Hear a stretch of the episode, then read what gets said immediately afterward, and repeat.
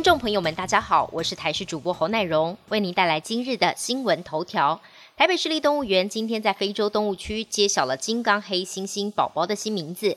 这只出生满五十天的猩猩宝宝确定命名为 Jabali。这是由荷兰命名，意思是勇敢坚强，也类似台语“假巴黎”，谐音代表好兆头，最受网友欢迎。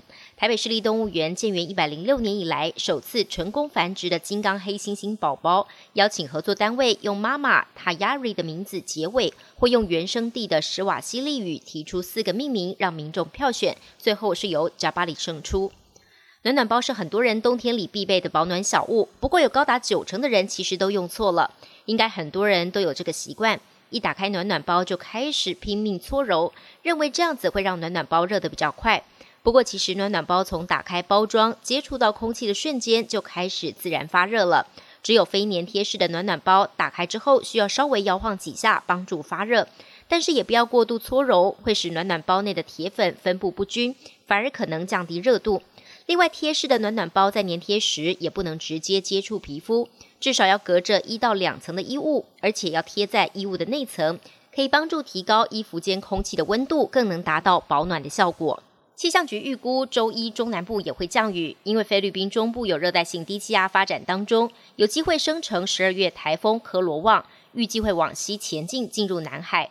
虽然对台湾没有直接影响，但中层水汽仍然会对中南部山区造成一些降雨。只不过对于水情的疏解恐怕很有限。由于最近的降雨都集中在双北、东北角跟宜兰，因此中南部旱象未解。截至到昨天，北部翡翠、石门水库蓄水量分别来到百分之九十四跟六十三，但南部的增文水库只有百分之二十三。美国食品药物管理局 FDA 十八号核准了第二款新冠病毒莫德纳疫苗的紧急使用授权。莫德纳疫苗跟辉瑞疫苗一样，都是 mRNA 疫苗。不过它只要储存在摄氏零下二十度，不像辉瑞疫苗要到零下七十度。初期将会有六百万剂莫德纳疫苗在全美施打。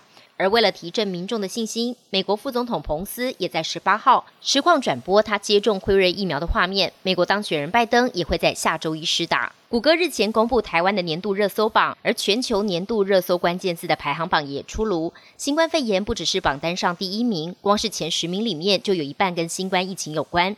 而疫情最新消息以及新冠肺炎症状也都上榜，分别是第七及第八名。另外，协助远距办公跟上课的视讯平台 Zoom 登上了热搜第四名，教学平台 Google Classroom 则是在榜单第十名。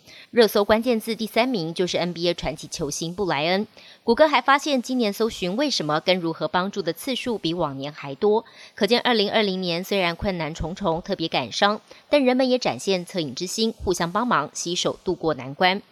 今年日本人气动画《机动战士钢弹》四十周年打造的一比一可动钢弹，今天开始在日本横滨市横滨港山下码头公开亮相。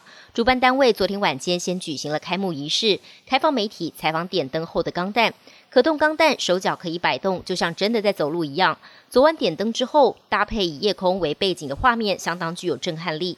可动钢弹展期将持续到二零二二年三月三十一日止。目前为了防疫，将要求参观民众配合检测体温跟戴口罩。主办单位也会视现场人数采取入场的限制等等措施。本节新闻由台视新闻制作，感谢您的收听。更多内容请锁定台视各界新闻与台视新闻 YouTube 频道。